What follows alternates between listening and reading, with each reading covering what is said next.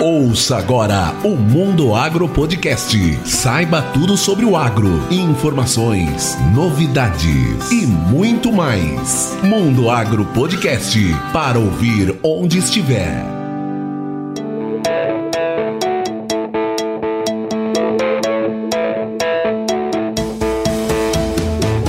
Esse é o Mundo Agro Podcast, o seu podcast sobre o agronegócio. No episódio de hoje, eu, professor Rogério Coimbra, conversei com o Dr. Ciro Magalhães. Ele é engenheiro agrônomo com mestrado e doutorado em Ciências dos Solos pela Universidade Federal de Lavras e atualmente é pesquisador na Embrapa Agrosilve Pastoril aqui em Sinop, Mato Grosso. Ele realiza pesquisas que visam o entendimento das interações que ocorrem em sistemas integrados de produção agropecuária, das alterações em atributos físicos do solo, na competição por luz, água e nutrientes nutrientes, com o objetivo de identificar práticas de manejo que minimizem os efeitos negativos da competição do componente florestal com os componentes agrícolas e forrageiros. Mas antes de começar esse bate-papo com o Dr. Ciro, vamos aos nossos recados. Você que é nosso ouvinte de carteirinha, já pensou em ser um mantenedor do Mundo Agro Podcast? Escolha um plano no PicPay ou no Padrim. Assim, você terá acesso ao nosso grupo VIP no Telegram, ficará sabendo de forma antecipada do tema dos nossos episódios, além de ter uma linha direta de comunicação com os hosts do Mundo Agro Podcast. Faça como os nossos padrinhos Jaqueline Dourado e Iago Oliveira. Acesse o link na descrição desse episódio. Vai lá. E olha só, se você possui uma empresa, serviço ou produto e quer alcançar mais clientes, o Mundo Agro Podcast é o lugar certo para isso. Anunciar em podcast é a forma mais eficiente de chegar ao seu cliente. Mande um e-mail para mundoagropodcast@gmail.com e solicite o nosso Media Kit. Assim, você pode ser um patrocinador do Mundo Agro Podcast e nós vamos divulgar a sua marca diretamente no ouvido do seu cliente.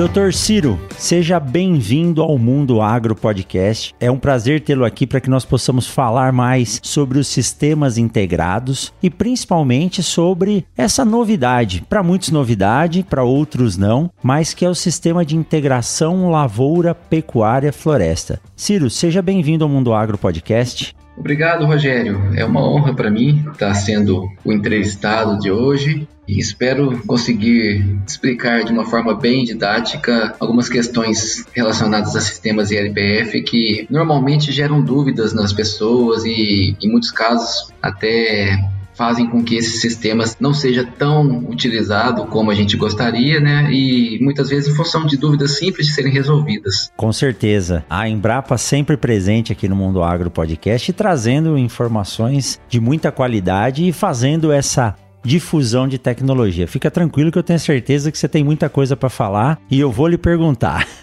Ciro, para começar, vamos lá. Para quem está nos ouvindo agora, nós falamos aí do ILPF, o Sistema de Integração Lavoura, Pecuária, Floresta. O que são esses sistemas integrados e como que está o patamar de utilização deles no Brasil hoje? Bom, de forma geral, né, aquela definição clássica, sistemas integrados eles consistem de sistemas de produção de grãos, fibras, carne, etc., realizados numa mesma área, seja de forma simultânea, sequencial ou rotativa. O objetivo principal é a maximização do uso dos componentes vegetais e animais, bem como seus respectivos resíduos, aumentar a eficiência no uso de máquinas, equipamentos, mão de obra, reduzir impactos ambientais e dessa forma a gente busca uma agricultura sustentável, tão importante para o nosso país, principalmente cada vez mais sendo cobrado aí pelos nossos clientes né, que compram nossos produtos eles estão exigindo cada vez mais que a nossa agricultura seja menos impactante para o meio ambiente. Então, de maneira geral, é isso. Um aspecto importantíssimo relacionado aos sistemas integrados, sistemas ILPF, é o planejamento. Então, se o planejamento ele não for feito de uma forma bem criteriosa, sistematizado, Isso vai definir o sucesso ou fracasso do produtor nesses sistemas, principalmente porque são sistemas mais complexos. Então, assim, se o produtor ele deseja fazer um sistema integrado e são diferentes modalidades, desde os mais simples que não tem presença de árvores, até os mais completos em que existe componente arbóreo ali na área, essa complexidade ela exige um treinamento da mão de obra, um planejamento muito bem feito de todas as etapas que esse sistema vai passar ao longo de vários anos. Então são sistemas que são planejados para durarem no mínimo 10 anos, né? Então o planejamento é tudo quando se fala em sistema integrado. E muitas vezes nós temos aquela ideia de que a produção agrícola ela se dá por cultura, né, Ciro? A produção de soja, a produção de milho. E eu lembro da faculdade, eu tinha uma disciplina de sistemas de produção e a, a, o sistema produtivo é tudo aquilo que envolve a produção dentro de um ano, por exemplo. E a evolução hoje desses sistemas tanto o sistema de integração lavoura-pecuária-floresta quanto o sistema de integração lavoura-pecuária, eles são tão fundamentais para a ecologia desse sistema que nós vemos alguns exemplos, como nós temos aqui os episódios 34 e 35 do Mundo Agro Podcast, que nós gravamos com o Zecão lá da Fazenda Capuaba. E ele tem um exemplo muito bom da reestruturação da área com rotação e integração desses sistemas. Então, esse trabalho que vocês desenvolvem, eu estou aqui desde 2006, acompanhei a vinda, a implementação da Embrapa aqui e os experimentos que vocês conduzem, e você é um pesquisador que está no dia a dia acompanhando esses experimentos, tenho certeza que a gente tem bastante informação interessante para trazer para quem está nos ouvindo, né, Ciro? Com certeza, Rogério. É, os sistemas integrados eu tenho falado, é um caminho sem volta. Exatamente. A gente tem no Brasil cerca de 15 milhões de hectares, as últimas estimativas nos mostram esses números, que tem sistemas integrados. E dentro desses 15 milhões, algo em torno aí de 85 a 90% são sistemas de integração lavoura-pecuária.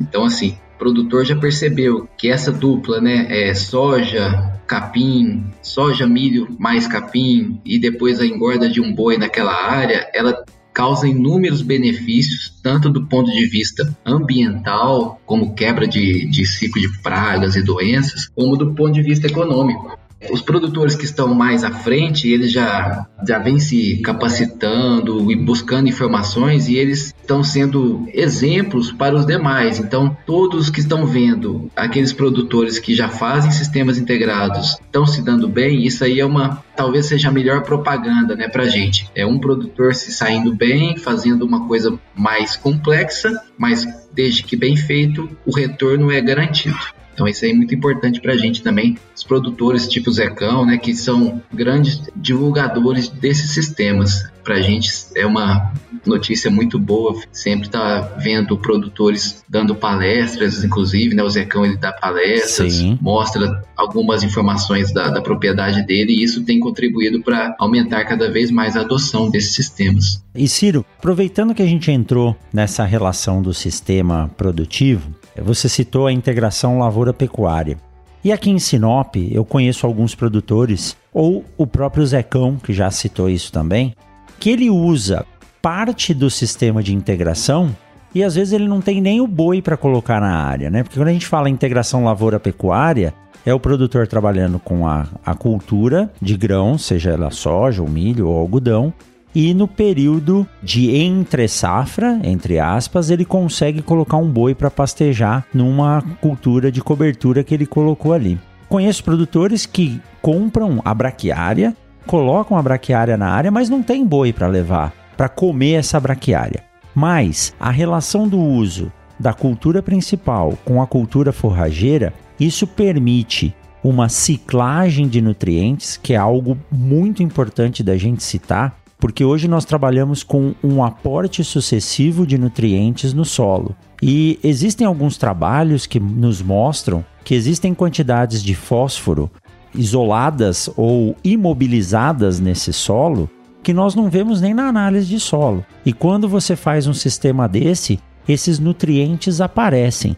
Essa relação da cultura forrageira que entra no consórcio ou na integração, ela beneficia a física, a textura do solo, o aumento da matéria orgânica, Ciro? Bom, é, essa é uma da, das maiores questões que a gente tem estudado né, nos sistemas integrados, principalmente nesses sistemas que têm gramíneas. E realmente, quando você coloca uma gramínea numa área que você vinha fazendo somente monocultura de soja, a velha dupla aí, né, soja milho, isso aí melhora muito questão de qualidade de solo tanto do ponto de vista físico, químico e biológico. Então, você muda uh, o sistema radicular que normalmente estava explorando aquela, aquela camada de solo, então você muda a arquitetura do sistema radicular, são exudados radiculares que estão sendo liberados ali no solo, isso contribui para a solubilização desse fosfato que está dissolvido as partículas. Então, são várias melhorias que a gente vem observando. E no meu caso, que eu fico um pouco mais focado na física do solo, a gente teve nosso experimento de LPF aqui em Sinop, é, algumas avaliações de parte de porosidade, de retenção de água e vimos que no sistema que teve uma implantação de capim de uma forma bem feita, com adubação na dose certa, mesmo após um pastejo intensivo, que a gente, a gente teve um sistema que, após a colheita da soja, a gente não fez o, o, milho na sequência, a gente formou o capim, né, formou a pastagem, uhum. os animais entraram cerca de, cerca de 40, 45 dias depois da, da semeadura do capim. E esses animais ficaram na área, um pastejo muito intensivo, é, até o final de agosto e a gente fez a avaliação no início de outubro, pouco antes da semeadura da soja, na, na safra seguinte, e percebemos uma melhoria impressionante na questão da física do solo. Lógico que foi o primeiro ano de avaliação, esse experimento que a gente fez essa avaliação, a melhoria foi restrita na camada de 0 a 10, mas a gente já conseguiu detectar essa melhoria. Isso é muito importante. Isso ajuda na questão de infiltração de água e vai ter todo o benefício para a soja cultivada em sucessão. Então, assim, o pasto bem formado, o pastejo bem feito, é, respeitando a capacidade de recuperação da, da forrageira, ele não causou impactos negativos no solo. Pelo contrário, ele só causou benefícios, né, recuperação de uma estrutura de solo mais adequada ao crescimento de raiz, a infiltração de água, e a gente é, observou isso aí com resultados muito consolidados de, de análises físicas, né, retenção de água, então foram benefícios que conseguimos comprovar. Nós estamos voltando, né, Ciro, a fazer o que a natureza fazia anteriormente e vendo que funciona e traz benefícios, né?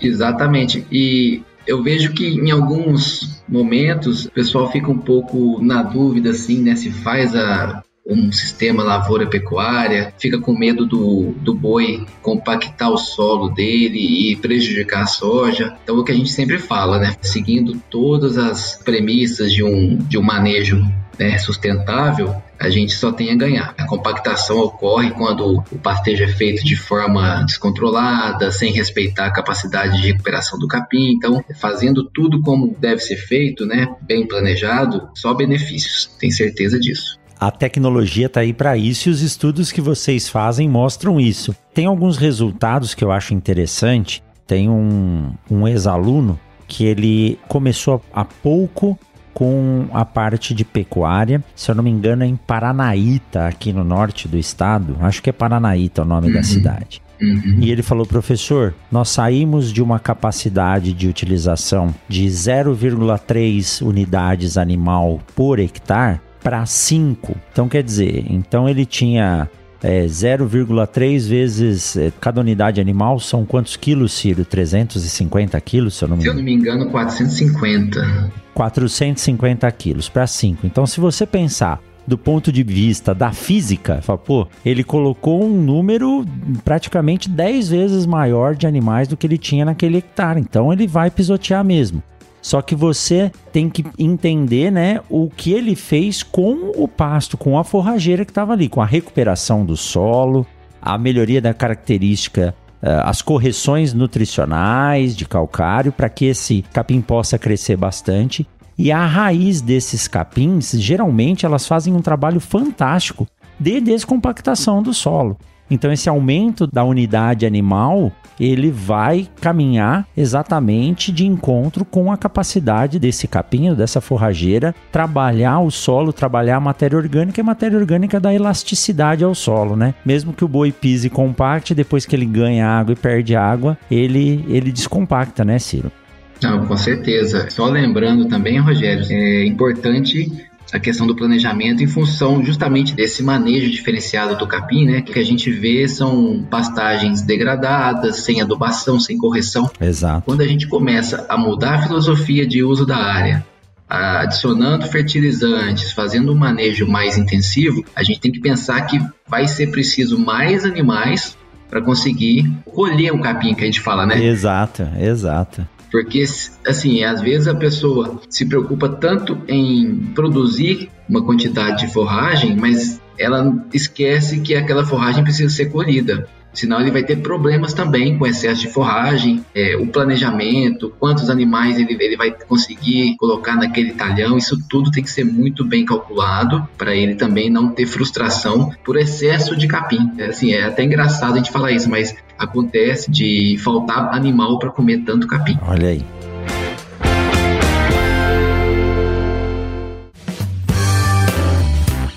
Aproveitando esse intervalo, você também pode acompanhar o Mundo Agro Podcast nas redes sociais. Para isso, basta digitar arroba Mundo Agro Podcast e nós estamos no Instagram, no Twitter, no Facebook, além do YouTube. Siga a gente para ser notificado a cada episódio e fique ligado, porque vem novidades por aí.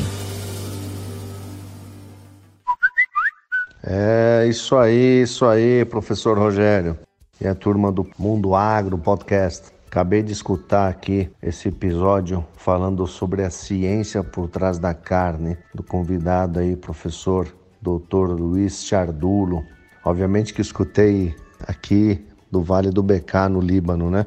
Então, novamente aí, é, parabéns, né, para vocês pela iniciativa, porque é isso aí, é informação de qualidade, atual, disponível, né? Qualquer hora do dia, em qualquer canto do planeta, democratizando o acesso à informação de alta qualidade. Muito obrigado aí, sucesso para vocês. Parabéns a todos.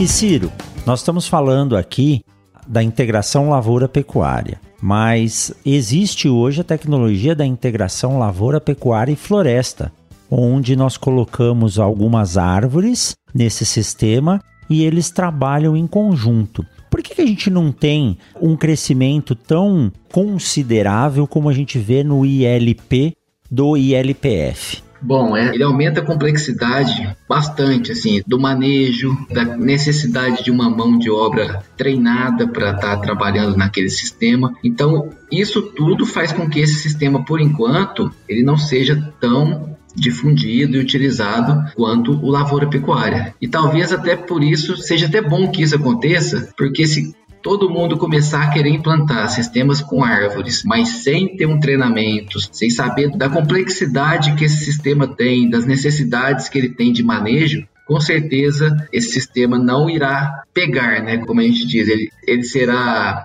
um sistema com baixa produtividade, porque se você não manejar ele corretamente, ele não melhora a produtividade, pelo contrário, pode dar problemas na produtividade de grãos e também do capim. Então, assim, é, é necessário entender que um produtor que deseja fazer um sistema integrado, talvez ele não comece com um sistema com árvores. Começa com lavoura pecuária, aprende tudo que precisa, todas as questões de manejo e depois ele dá o próximo passo que é fazer um sistema com árvores que vai promover melhorias de, de conforto térmico, dependendo do animal, isso vai ser mais ou menos impactante para o desempenho animal, mas a gente, a gente sempre fala assim: vai começar um sistema integrado, começa pelo mais simples, aprende o que precisa e vai dando um passo um de cada passo vez. de cada vez, exatamente. E Ciro, mas tem as vantagens do ILPF, né? Senão vocês não estariam aí há 10 anos estudando esse sistema E quando nós colocamos a árvore, muitas vezes a gente pensa, bom, a árvore ela vai extrair nutriente do solo, mas tem uma questão do condicionamento térmico do ambiente, que a gente sabe que as árvores, a própria sombra da árvore faz isso, que isso é bom para o animal. A gente que anda aqui pelo Mato Grosso sabe, né, Ciro, que o nosso sol não é para qualquer um. E quando você vê um animal, principalmente um animal de couro, de pele escura, a pleno sol, é óbvio que o metabolismo dele vai ser mais acelerado e a conversão vai ser menor. Então, a colocação dessa árvore no sistema, ela tem a função de dar sombra apenas para o boi ou não? Bom, é, são, são algumas é, estratégias que existem para sistemas com árvores. Então, tem desde aquela estratégia de somente fornecer sombra, ciclar nutrientes, proteção do solo, que é uma estratégia mais de serviços ambientais. A segunda estratégia que a gente fala é a de adição de renda. Geralmente são, são menos árvores na área, são linhas simples de eucalipto de teca, por exemplo. Então, o impacto que essa árvore vai causar na cultura que está sendo conduzida no Entrerink, ele é mínimo, então a gente vai ter a renda da cultura mais a renda da árvore depois de 10, 15 anos, 20 anos, dependendo da espécie. E tem outra estratégia que é a substituição de renda. Então a gente coloca mais árvores por hectare, linhas múltiplas, né, geralmente linhas triplas, e isso faz com que exista uma perda nos ganhos com cultura de grãos em determinados momentos, mas a gente sabe que essa perda vai ser compensada lá na frente pela venda da madeira.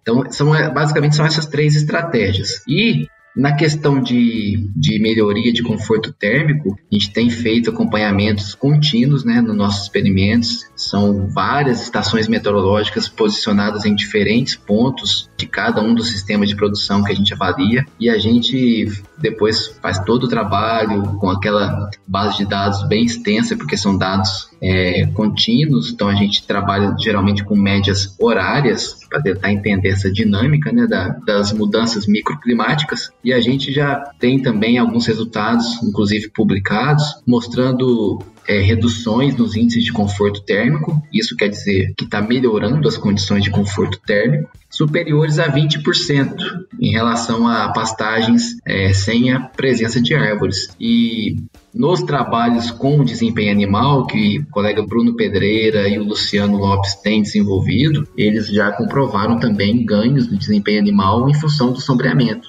Então, comparando sistemas com um manejo parecido de capim, de reposição de nutrientes, em relação a sistemas que têm sombra, existe um desempenho melhor dos animais, inclusive da raça Nelore, que era uma coisa que a gente tinha uma certa dúvida se existiria essa melhoria, porque são animais conhecidos por serem bem tolerantes ao calor, à insolação, né? O pessoal lá conseguiu também comprovar desempenho animal muito superior em pastagens com presença de sombra. É mais complexo do que a gente pensa, né, Ciro? Não, são sistemas complexos e, volto a repetir, né, o planejamento e o manejo das árvores, é, ele é crucial para o sucesso desse sistema. E, Ciro, em relação à cultura? É, como você falou, existem três focos no sistema, né? O sistema de serviços ambientais, o outro sistema de adição de renda e aquele de substituição de renda. Quando eu coloco mais árvores, lembrando aí que a gente geralmente quando fala de integração lavoura pecuária floresta, a gente imagina eucalipto, árvores grandes, né? Mas também pode ser feito com árvores de menor porte. Mas e essa sombra atuando sobre a cultura. Se nós pegarmos uma planta, por exemplo, que tem um ciclo lá é, de carbono, que é uma planta C4, que ela tem uma maior capacidade de fixação de carbono.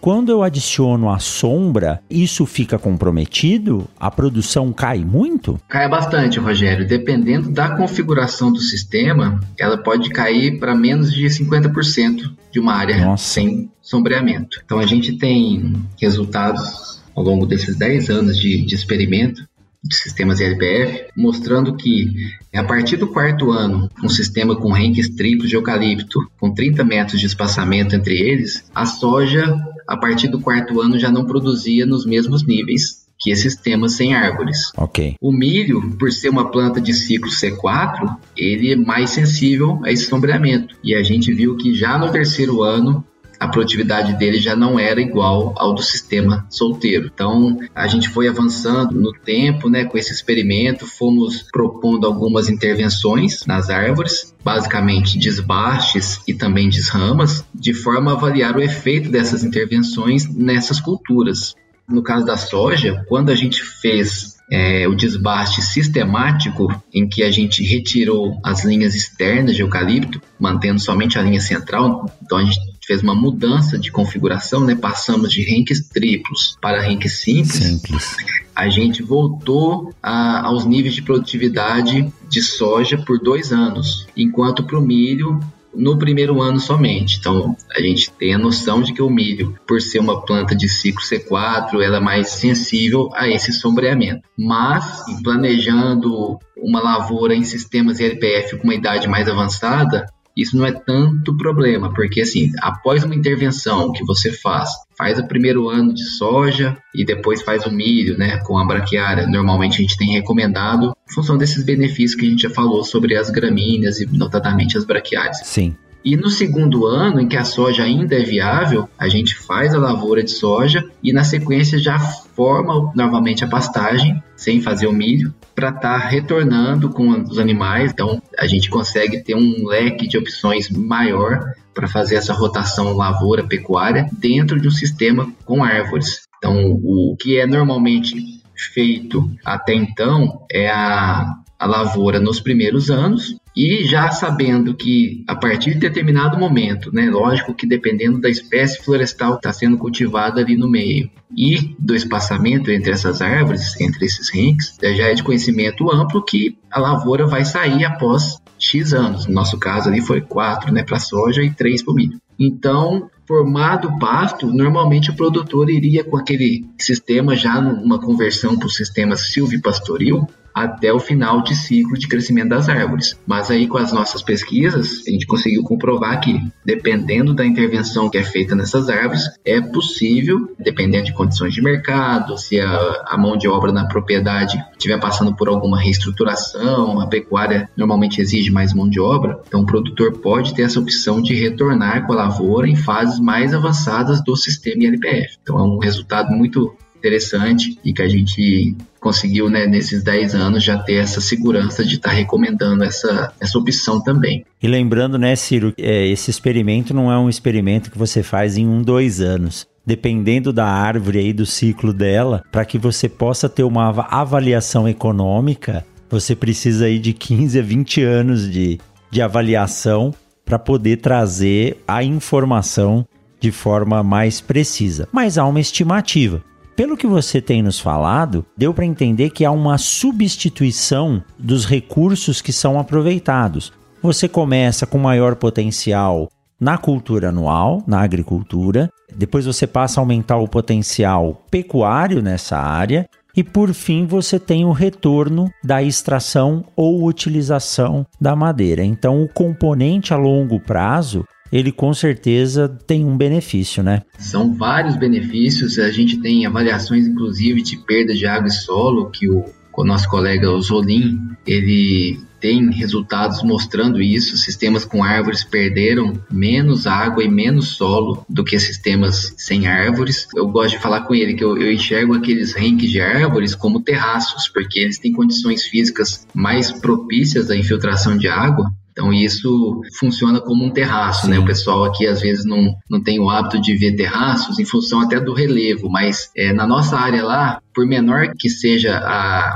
a declividade, ali é por volta de 2% no experimento, 1,5%, 2%, existe uma enxurrada que escorre dependendo da intensidade da chuva. Então, essas árvores contribuem para a infiltração de água e redução dessas perdas de água e solo, principalmente. Essa questão da declividade, né, Ciro, é algo que engana a gente. 1% é uma declividade muito baixa, mas em, é, em 10 quilômetros, 1% aí dá, uma queda muito grande gera uma enxurrada. Então, esse sistema ajuda a segurar, né? Sim, normalmente nossos solos, até nesse sistema de. Não nem falo sistema plantio direto, porque são poucos as áreas que têm o sistema plantio direto na sua essência, né? Então a gente tem um sistema de semeadura direta. Normalmente essas áreas elas têm problemas de, de compactação, e isso causa uma menor infiltração de água e aqui em Sinop, em Mato Grosso de maneira geral, a gente tem momentos do ano, como agora, que estamos passando em janeiro, de chuvas muito fortes, com intensidade bem elevada. E com certeza vai sobrar água escorrendo pela área, porque não vai conseguir infiltrar é. no solo que está compactado. E a questão de adubação a lanço, por exemplo, né, fazendo um gancho aí. Muitas vezes o produtor ele por questões operacionais, ele aplica o adubo balanço, né? É um rendimento muito melhor na operação, enfim, todas as particularidades dessa prática. Mas considerando uma área que, que não tem uma boa infiltração de água, pode ser que você jogou o adubo ontem, deu uma chuva forte hoje, grande parte daquele adubo está indo embora na enxurrada. Sim. Então é um custo que você tem sem o retorno que você é, espera. É literalmente jogando fora o dinheiro, né? É, infelizmente isso é, acontece bastante ainda, né, de, de ter perdas de, elevadas de nutrientes na agricultura. Como que foi implementado esse experimento na unidade da Embrapa aqui de Sinop?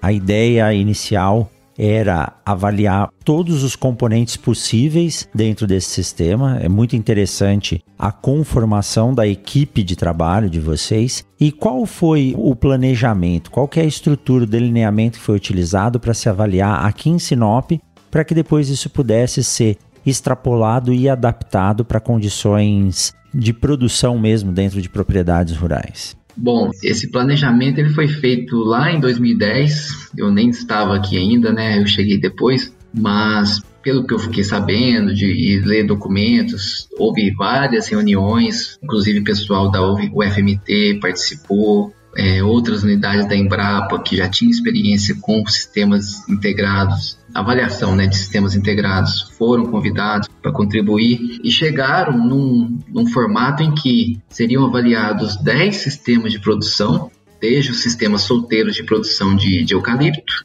lavoura, sempre lavoura de soja seguida de milho com braquiária e uma produção de capim solteiro. E depois desses três sistemas solteiros, foram também estabelecidos é, dois sistemas de integração lavoura-pecuária, um sistema de lavoura-floresta, depois outro de pecuária-floresta e três sistemas com lavoura, pecuária e floresta, com algumas diferenças em questão de rotação e de presença ou não de animal em determinados momentos. Então, nessa base experimental, que é uma base de 72 hectares somente de parcelas, então, tirando os nossos tratamentos que não entram animais, os demais todos, cada parcela são de 2 hectares, para ter uma possibilidade de, de ajuste ali no, de taxa de lotação, para a gente simular exatamente o que acontece na, numa fazenda, né? Então, por isso que o experimento é tão grande e dessa forma tão tão caro de se manter e a gente cada ano é uma luta para conseguir recursos,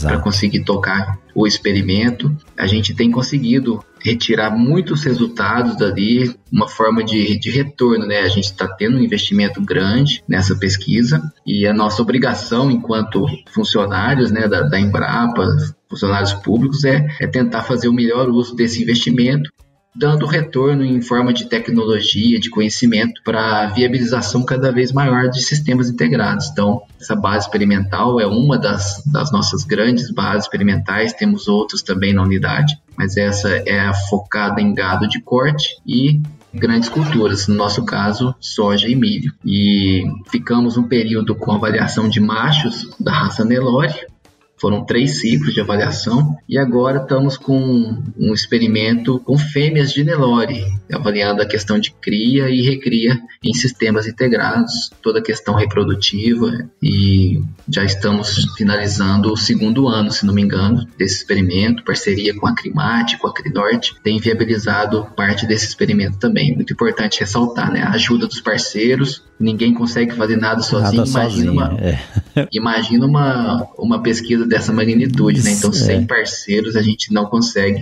tocar aquilo ali da forma que a gente gosta de fazer, que é tudo muito bem controlado, né? Seguindo todo o protocolo estatístico, né? São quatro repetições, então é um experimento em delineamento em blocos casualizados, então a gente tem segurança em, depois que avalia os dados, tirar as conclusões e fazer as recomendações. É, um experimento de 72 hectares não é um experimento pequeno.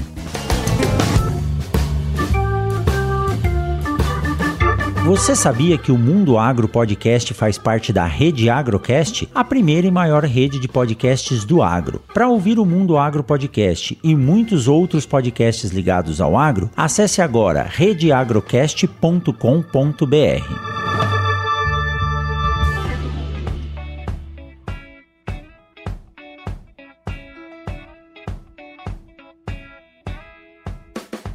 Ciro, deixa eu lhe perguntar uma coisa. Não sei se você tem esse dado.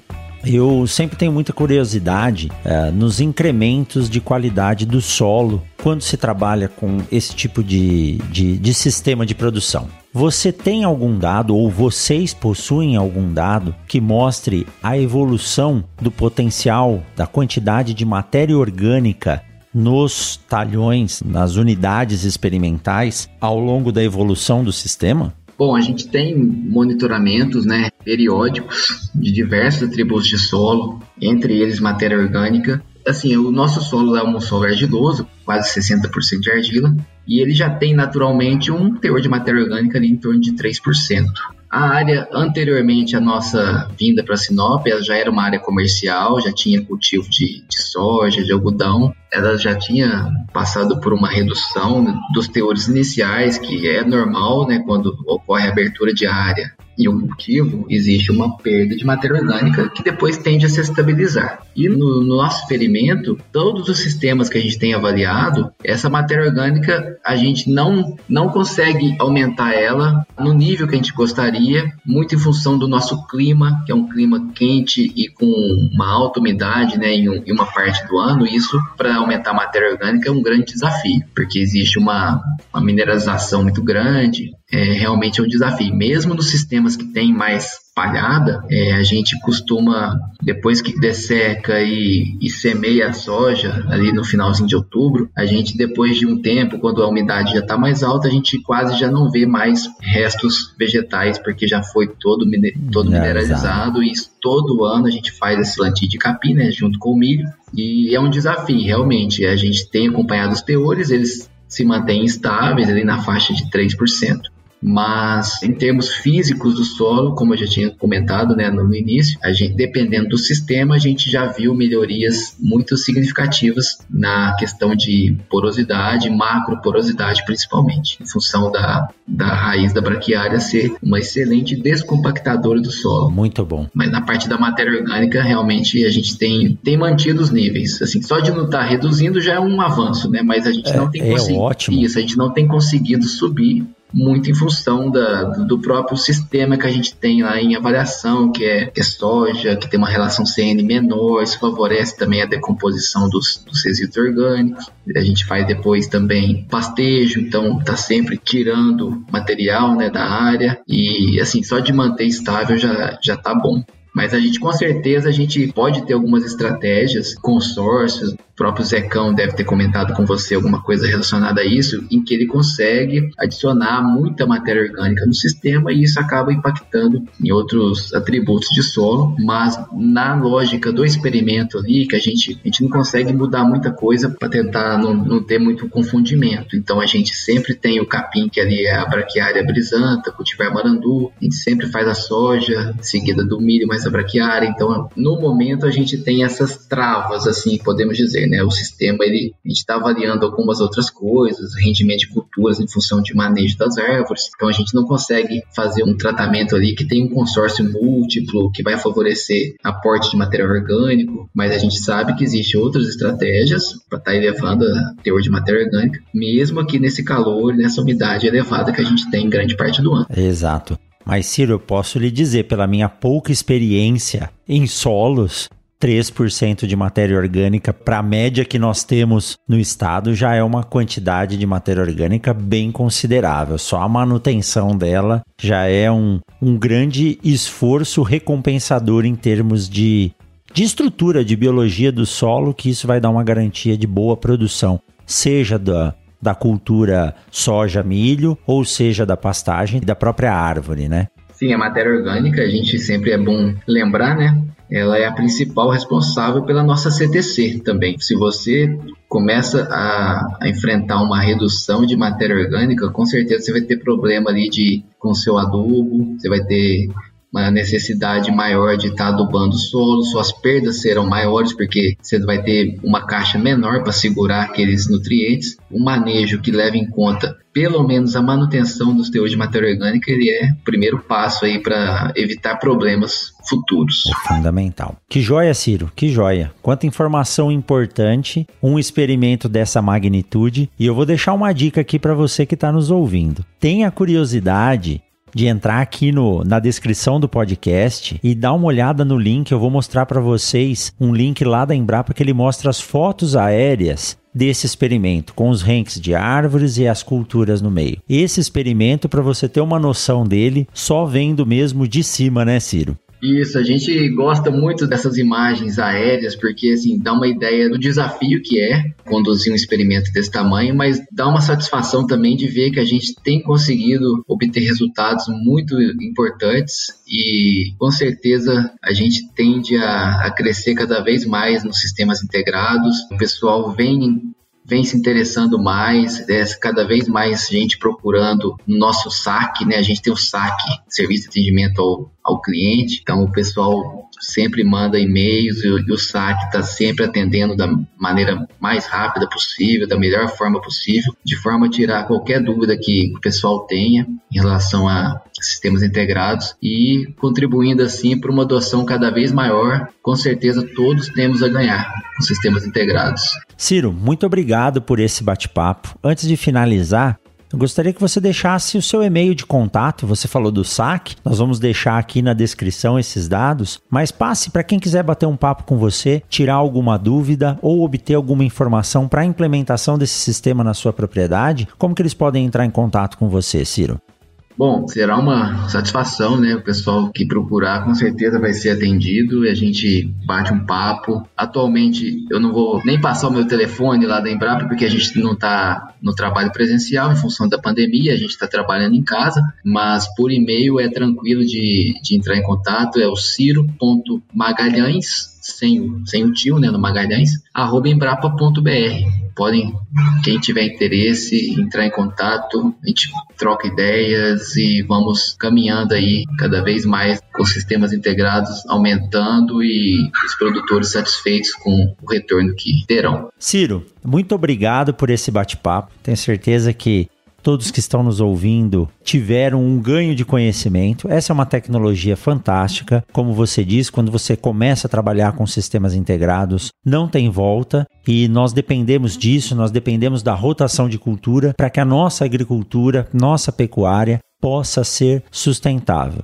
Eu quero dar os parabéns mais uma vez à equipe aqui da Embrapa Soja, assim como as equipes que vêm de fora e compõem todo esse trabalho que está sendo realizado. É um trabalho de larga escala, de alto investimento, um trabalho de alto risco que somente a Embrapa mesmo para poder desenvolver esse tipo de experimentação e dar o retorno social que nós vemos que vocês passam isso todo ano através da transferência de tecnologia, através dos boletins e tudo que aparece, toda essa informação ela está disponível de forma gratuita no site da Embrapa. Muito obrigado, Ciro. Espero que a gente possa conversar outras vezes e reunir essa equipe toda aí, quem sabe um dia, para fazer um podcast específico aí de cada uma das áreas: solo, ambiente, planta, animal fazer um compilado desse experimento. Muito obrigado, viu, Ciro? Ô, Rogério, eu que agradeço a oportunidade e dar os parabéns para você também por essa iniciativa. Acho que cada vez mais, né, a gente está sendo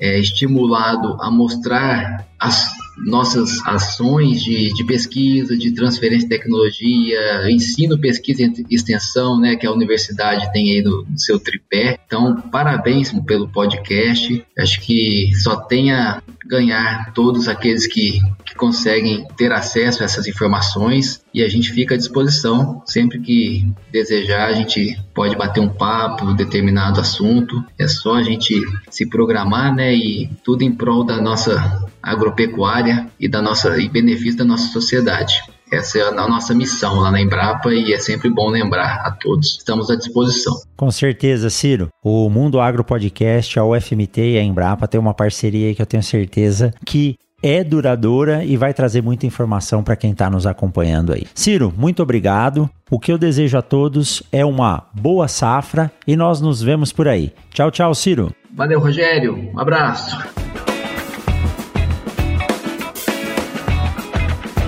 Mundo Agro Podcast para ouvir onde estiver.